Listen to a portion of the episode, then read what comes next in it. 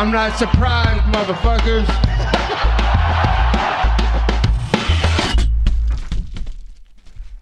Et bonjour à toutes et bonjour à tous, bienvenue dans l'épisode numéro 59 du Guillotine Podcast. Aujourd'hui, on va parler de UFC Austin, mais avant ça, j'aimerais vous parler brièvement de deux autres sujets.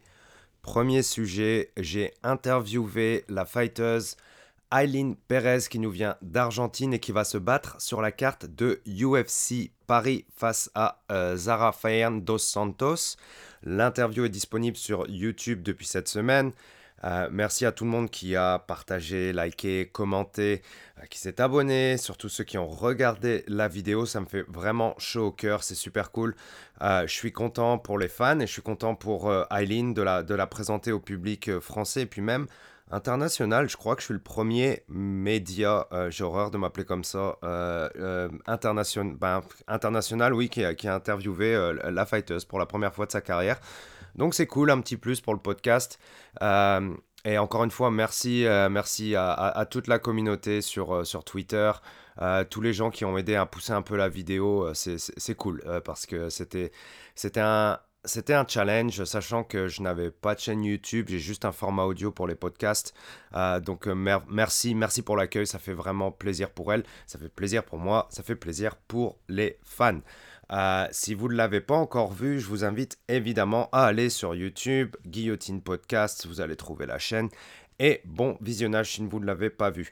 Le deuxième sujet, c'était que l'événement principal en sport de combat ce week-end, non, non, non, ce n'était pas UFC Austin, c'était The Match 2022.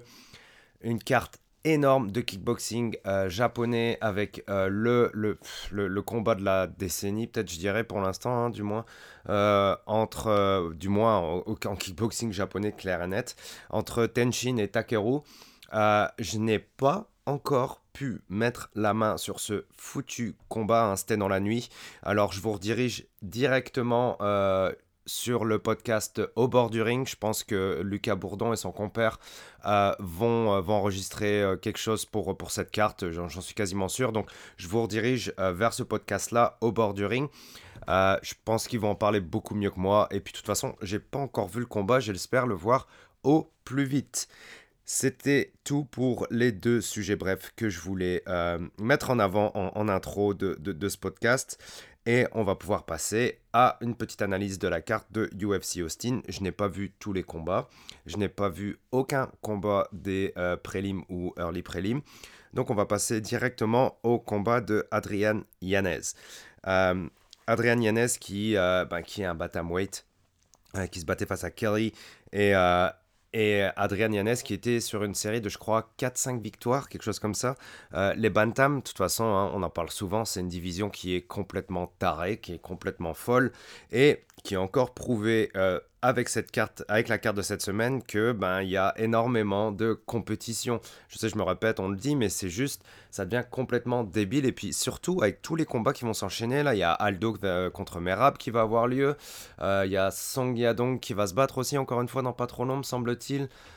Cruz va se rebattre, enfin ça part dans tous les sens. Mais avant ça, parlons vite fait du combat quand même d'Adrian Yanez qui, euh, bouge vraiment bien, je trouve, qui, euh, a une très bonne euh, gestion de la distance. Sur la première minute, il a fait beaucoup d'analyses de, son adversaire. Il a laissé Kelly jabber. Et il a fait beaucoup de counters. il a réussi à combiner très vite dans le combat et au final, bah, très vite aussi dans la vitesse d'exécution de ses combinaisons. Il a réussi à connecter euh, certains counters. Euh, les crochets après les body kicks euh, ont marché du feu de Dieu. pourtant, Kelly a, continué à insister sur. Ben, C'était des beaux, des beaux body shots hein, avec les kicks qu'il envoyait. des beaux roundhouse kicks qui arrivaient dans le corps de, de Adrian Yanez. Mais Adrian Yanez, lui, ben, il, est, il était surtout fort sur les counters. Donc, au final, quand euh, Kelly envoyait ses kicks, il se retrouvait dans une situation qui n'était pas au, mieux au niveau de l'équilibre, au niveau de la garde, etc. Et Yanez en a profité pour passer des gros counters qui ont fait mal. Euh, Kelly a beaucoup subi en fin de round. Les combinaisons de Yanez se sont vraiment accélérées. Kelly subit trop de coups et puis au final, bah, Yanez a pu, a, pu délivrer les derniers coups fatals pour, pour l'Américain qui a fini au sol et l'arbitre a pu arrêter le combat. C'était c'était vraiment beau. Ça fait donc 5 victoires de suite pour Adrian Yanez, qui est un autre assassin de la division Bantamweight. Cette division est complètement débile. Ça fait des années déjà, mais ça, ça monte encore en puissance. Jusqu'où ça va aller? Le deuxième combat qui m'intéressait sur cette carte, c'était Joaquin Buckley contre euh, Douraev. Apparemment, deux anciens training partners, avec un peu de bif entre les deux apparemment. Donc, euh, ça se prend toujours, hein. c'est cool parce que ça peut faire des beaux combats et puis au moins il y a un peu d'histoire derrière, euh, le combat et, ça, peut, être positif pour le déroulement du combat euh, dans la cage. Et quand je parle de positif, c'est au niveau du spectacle pour nous, les fans. Buckley d'ailleurs a, failli finir euh, dans, la première minute avec un high kick qui arrivait pleine poire de, de, son adversaire. Duraev est resté debout, je ne sais absolument pas combat, comment. pardon. Euh, Buckley, euh, lui, bon ben, c'est euh, son style, c'est quand même assez explosif. et je trouve que dans le premier, il était peut-être euh, un peu en dessous de son propre niveau, au niveau de l'enchaînement des combinaisons, etc. Mais c'était peut-être aussi un peu un round bah, un peu émotionnel pour lui, de par euh, justement l'histoire qu'il y avait entre lui et son adversaire, euh, mais aussi peut-être un round d'observation, un peu de la part de, de, Buckley. et quand je parle d'observation, c'est pas forcément il est resté dans son coin, il a rien fait. C'est non, il a quand même, il, a quand même vraiment avancé, mais son striking n'était pas forcément des plus beaux. C'est sur ce niveau-là que je veux parler de round d'observation. Euh, même si Buckley a réussi à passer une gauche straight euh, sur Duraev qui est, qui est brièvement euh, allé au sol, c'était pas le meilleur niveau pour son adversaire non plus d'ailleurs, pour Joaquin Buckley, mais dans le deuxième round, il y a eu beaucoup d'améliorations beaucoup plus de fluidité au niveau du, euh, du, du, MMA de, de Buckley. Euh, Duref a failli se faire euh, euh, tuer sur un takedown, une tentative de, de, de takedown, puisqu'il y a eu un gros counter-strike de, Joaquin Buckley. Joaquin Buckley s'est fait mettre au sol par, par Duref qui, lui, ben, clairement va avoir, va avoir du mal à finir ce combat sur debout. puisque son striking est, je pense, encore un niveau en dessous de celui de Buckley. Il va donc aller chercher des takedowns. Il arrive à mettre, à euh, Joaquin Buckley au son, mais euh, Joaquin Buckley euh, se relève et le public exulte. Il y avait une bonne ambiance quand même, d'ailleurs, surtout euh, j'en ai pas parlé pour euh, le combat d'avant chez Yanez, mais euh, ça, c'est le public était vraiment cool. Il y avait beaucoup de, beaucoup de bruit, une bonne ambiance dans la salle. donc je vous dis, le public exulte quand Joachim Buckley se relève. Vraiment une belle job hein, au niveau, au niveau de la, de la défense de, de, la lutte. Il s'est bien servi de la cage pour se relever, etc. Duraev a mangé vraiment pas mal de coups aussi sur ce round-là. Il a la tête complètement déformée. et commence à shooter beaucoup de takedowns vraiment désespérés. Euh, et euh, ben, Buckley, lui, euh, il les mange tous, quoi, sans aucun problème. Il, il est stuff, aucun problème. gros, gros left hook, gros crochet du gauche, pardon, pleine poire de, de, la part de Joaquin Buckley. Du rêve continue avec des takedowns désespérés, mais Buckley finit encore une fois sur le cul parce qu'il y a un takedown qui réussit à passer. Il se relève vraiment intelligemment avec un body lock. Ça, c'était super beau. Il était genre assis sur son cul contre la grille. Il a passé un bodylock derrière son adversaire et il a réussi à le sweeper et revenir au-dessus. Et les deux se sont relevés. Euh, et il a passé un dernier knockdown en fin de round. Euh, Duraev s'est fait défoncer sur le deuxième round. Il est complètement crevé à la fin du, du deuxième round. Il est genre les, deux mains sur les genoux, en train de regarder le mat, quoi. Et euh, puis il a un œil qui est complètement déformé, avec genre vraiment un œil de bœuf, quoi et euh, il voit plus rien de son œil gauche. L'arbitre, euh, euh, demande au docteur de, de, regarder ça, évidemment, sachant que l'adversaire ne peut pas voir. on arrête le combat et victoire de Joaquin Buckley.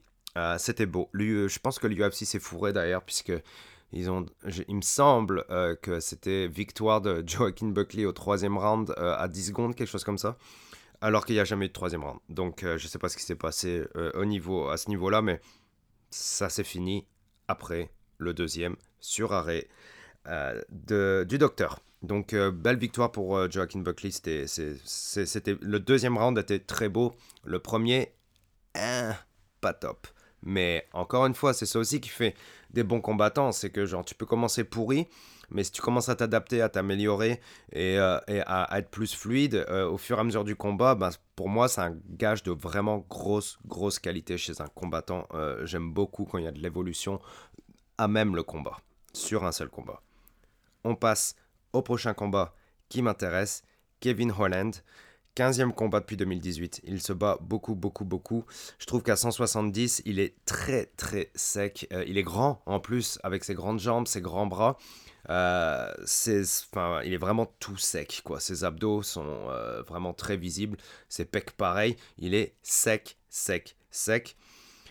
Est-ce que, est-ce que c'est une nouvelle préparation? Est-ce que c'est une meilleure santé? Pour moi, c'était plus choquant qu'autre chose. Euh, mais il s'est senti bien, euh, clairement, dans son corps, puisqu'il a livré un super beau euh, combat. la boxe de Kevin Holland était 100 fois au-dessus dans le premier round. il défendait vraiment bien la lutte aussi, Kevin Holland. ses combinaisons sont super rapides, pas forcément les plus fortes, mais il continue d'envoyer du volume. Euh, c'est pas le genre, euh, au final, euh, Kevin Holland a, envoyé une frappe pour mettre au sol son adversaire à chaque fois qu'il fait des combinaisons. là, il a été plus intelligent, il a envoyé plus de combinaisons. Tim Means a tout mangé, hein. pas vraiment de movement, pas vraiment de, décalage, pas de sortie du, pas de sortie du, direct, etc. il a un peu de mal, Tim Means, à ce niveau-là. Euh, la boxe de Hollande était vraiment au-dessus, quoi, au premier round. Premier round, clairement, pour Kevin Holland. Euh, deuxième round, euh, un straight right, une droite directe, pardon, de Kevin Holland envoie Means au sol. Tim s'est retrouvé au sol en fait parce que il a essayé de lutter après, après avoir pris ce gros coup de, de, Kevin Holland en pleine poire. Euh, mais il était déjà bien trop faible. Et puis ce coup l'a vraiment sonné aussi, hein, clairement, parce que cette euh, straight right, qui était la deuxième d'ailleurs, il me semble, du combat, euh, celle d'avant, il a réussi à les manger, mais celle-là lui a fait vraiment trop mal. il se retrouve au centre de l'octagone à essayer de lutter, mais bon, il se retrouve vite au sol avec Kevin Holland qui met de la pression directement au-dessus de lui. et il shoot direct une Darce choke qui est passé bah, vraiment facilement parce que son adversaire avait pas forcément les moyens de se défendre à ce moment-là. Euh, Kevin Holland passe la, passe la Darce tranquillement, il se retrouve au-dessus de son adversaire. Euh, il a réussi à placer ses mains vraiment facilement. Il a juste eu à squeezer un peu. Son adversaire a vite tapé. Et c'est la victoire par soumission Darce Choke de Kevin Holland. Ce mec est fun quand même. Il est fun dans l'octogone.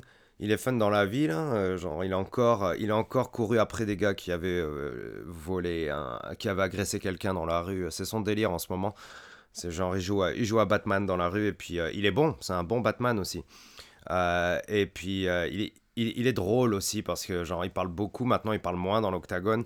depuis qu'il s'était pris cette défaite où il s'était fait surlutter pendant je sais plus trois rounds, etc. Et qu'il a, il, est repassé par la lutte, il a appris beaucoup de lutte, etc. Et puis ça l'a ça l'a, ça, l'a beaucoup amélioré dans son MMA. et donc il est fun dans l'octagone, il est fun en dehors de l'octagone, et puis il est fun en interview. Il est tout le temps fun, il est cool, on aime Kevin Holland. On a besoin de plus de gars comme ça dans l'UFC parce que c'est pas seulement un gros, un gros trash talker, talker pardon. Euh, il est juste drôle, il est pas forcément méchant euh, et puis il est cool dans la vie. Voilà, on l'aime Kevin Holland, on l'aime.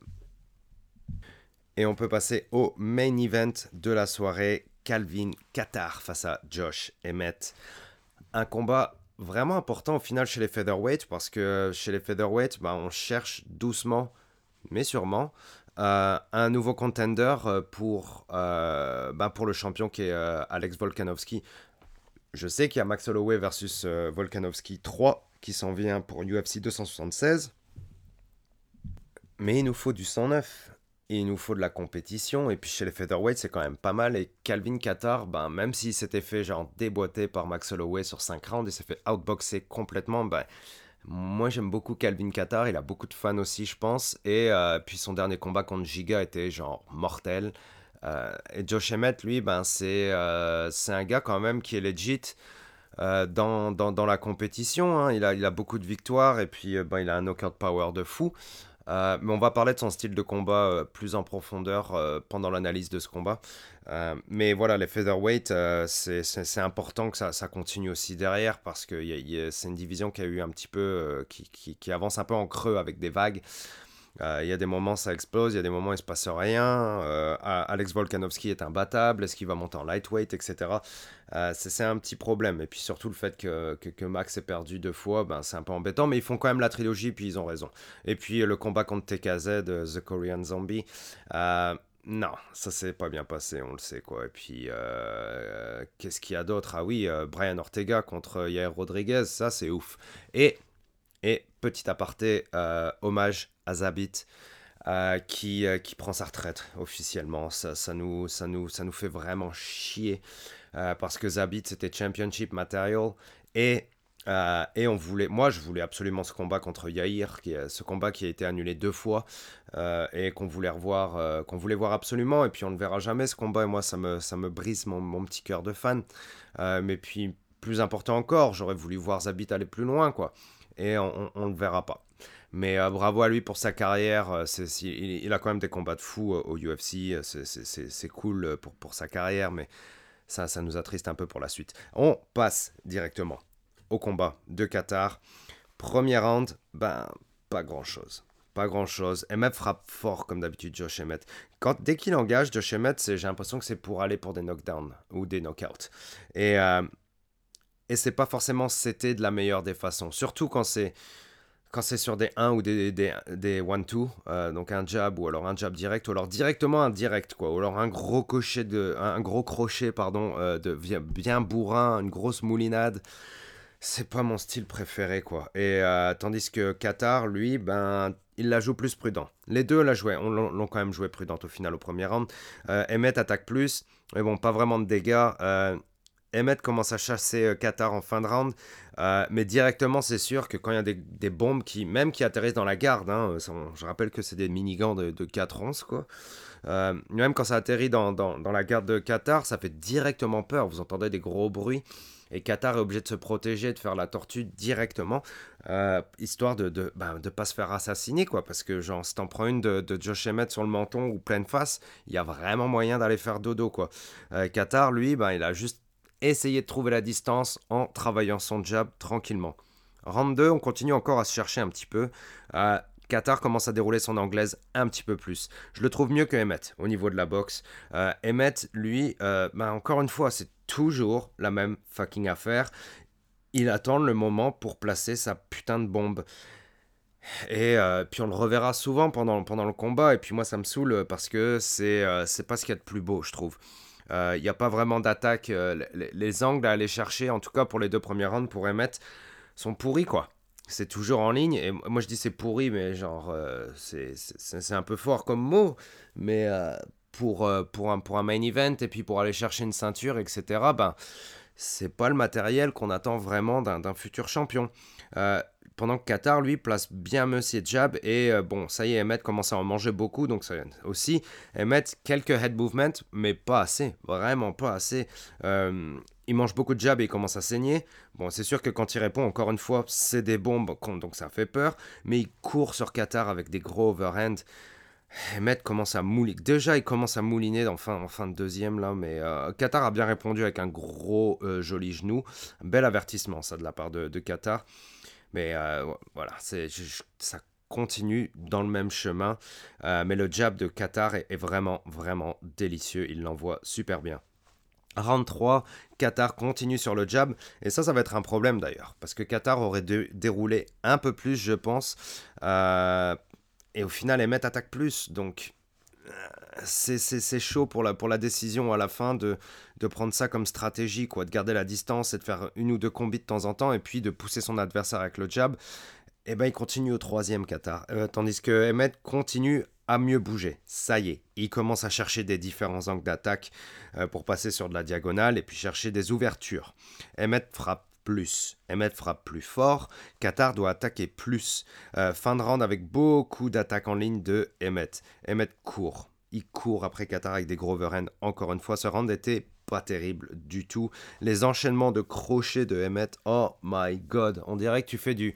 On, dirait que tu frappes sur le gros sac, euh, genre juste pour faire de la cardio, quoi. C'était vraiment pas beau à voir. Mais bon, au moins il accélère tranquille et puis euh, il gagne le round au final. Euh, Emmett sur, le troisième. Quatrième round, Emmett continue d'avancer encore une fois comme un tank. c'est dur pour Qatar, mais Qatar au moins, ben, il, est, toujours, il est toujours là et il survit et il gère bien quand même les assauts de, de Emmett, mais il est encore trop timide dans ses, dans ses attaques, Calvin Qatar. Euh, le jab est toujours au top, hein, mais c'est pas ça qui va te faire gagner, euh, qui, va te faire gagner un combat, du moins en MMA. En MMA, c'est chaud de gagner avec juste un jab. Euh, les combis de Emmett sont, sont moches. Ça y est, ça, ça, commence à partir directement en moche. et, mais Qatar continue de que de jabber. head movement de Emmett, là, que, ben, c'est inconnu au bataillon, disparition complète, quoi et Josh Emmett commence à ralentir, mais Qatar n'en profite pas.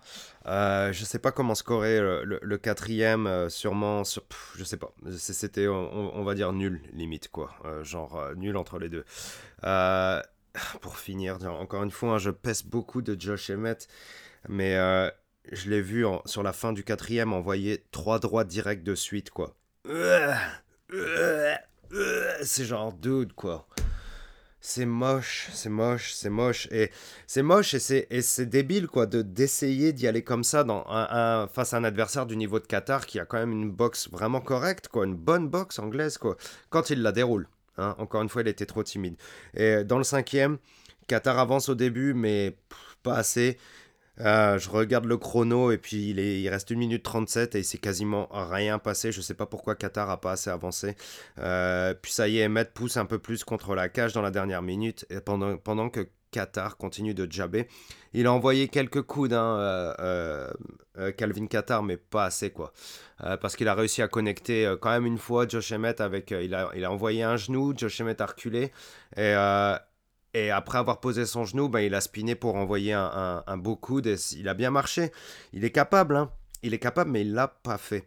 Donc c'est clair que, genre, j'imagine que vous finissez d'écouter ça et mon, ressenti sur le combat, c'est que bah il a dû se faire chier ou c'était pourri. Non, pas forcément non plus. Et puis il faut quand même euh, rendre hommage aux deux gars qui se sont quand même mis sur la gueule euh, pendant 5 rounds et ils ont bien tenu et il y a eu de l'activité.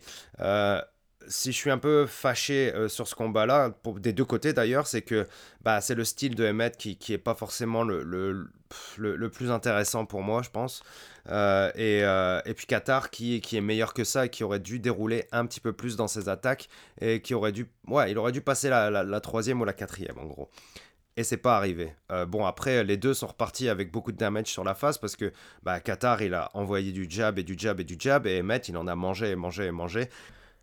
Et il faut donc un gagnant à la fin. Et ce sont les juges qui décident. Et c'est Josh Emmett qui remporte ce combat en 5 rounds.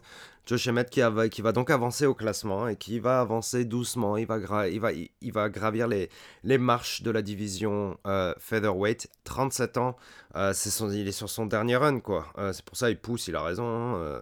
Il, il, est sur la, fin de carrière au UFC, mais il est en forme, il est en shape et il est capable de coucher des gens.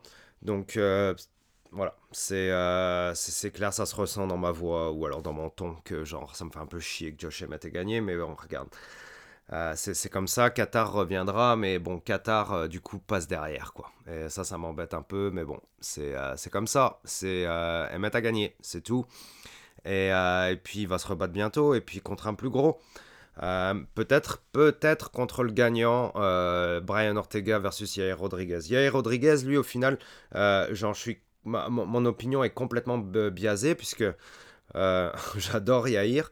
Et Yair se retrouve, il est en troisième, je crois qu'il est troisième chez les featherweight alors qu'il s'est battu une fois sur les trois dernières années, c'est n'importe quoi. mais je suis bien content de voir Yair en haut parce que bah, Yair a perdu contre Max, mais il n'a pas tout perdu contre Max. Il a gagné un peu plus de respect chez les fans et un peu plus d'amour chez les fans qui en avaient déjà, je pense, pas mal pour lui de par son style, etc. Euh, donc voilà, les featherweights, ça avance. Euh, c'est cool au moins, la division est en marche. Merci beaucoup pour l'écoute de cette analyse de UFC Austin. Il y a une belle petite carte la semaine prochaine euh, avec des combattants ben, ben, ben intéressants. donc je pense, regardez ça, je suis pas sûr, je ne vous promets rien. Mais ce que je vous conseille de faire, c'est que si vous n'avez pas vu l'interview de Aileen Perez, combattante argentine du UFC, foncez sur YouTube, Guillotine Podcast. La chaîne est ouverte depuis quelques jours. L'interview est disponible. Voilà, allez-y, foncez. Merci à tout le monde encore une fois. Merci aux gars de Café Crème Sport. Euh, merci aux gars d'Octogone euh, qui m'ont bien aidé euh, pour pousser un petit peu la vidéo. C'est vraiment super sympa de leur part. voilà, merci, merci à Kev, merci à Daz, merci à tout le monde. Merci à mon Brigada Crew. Us.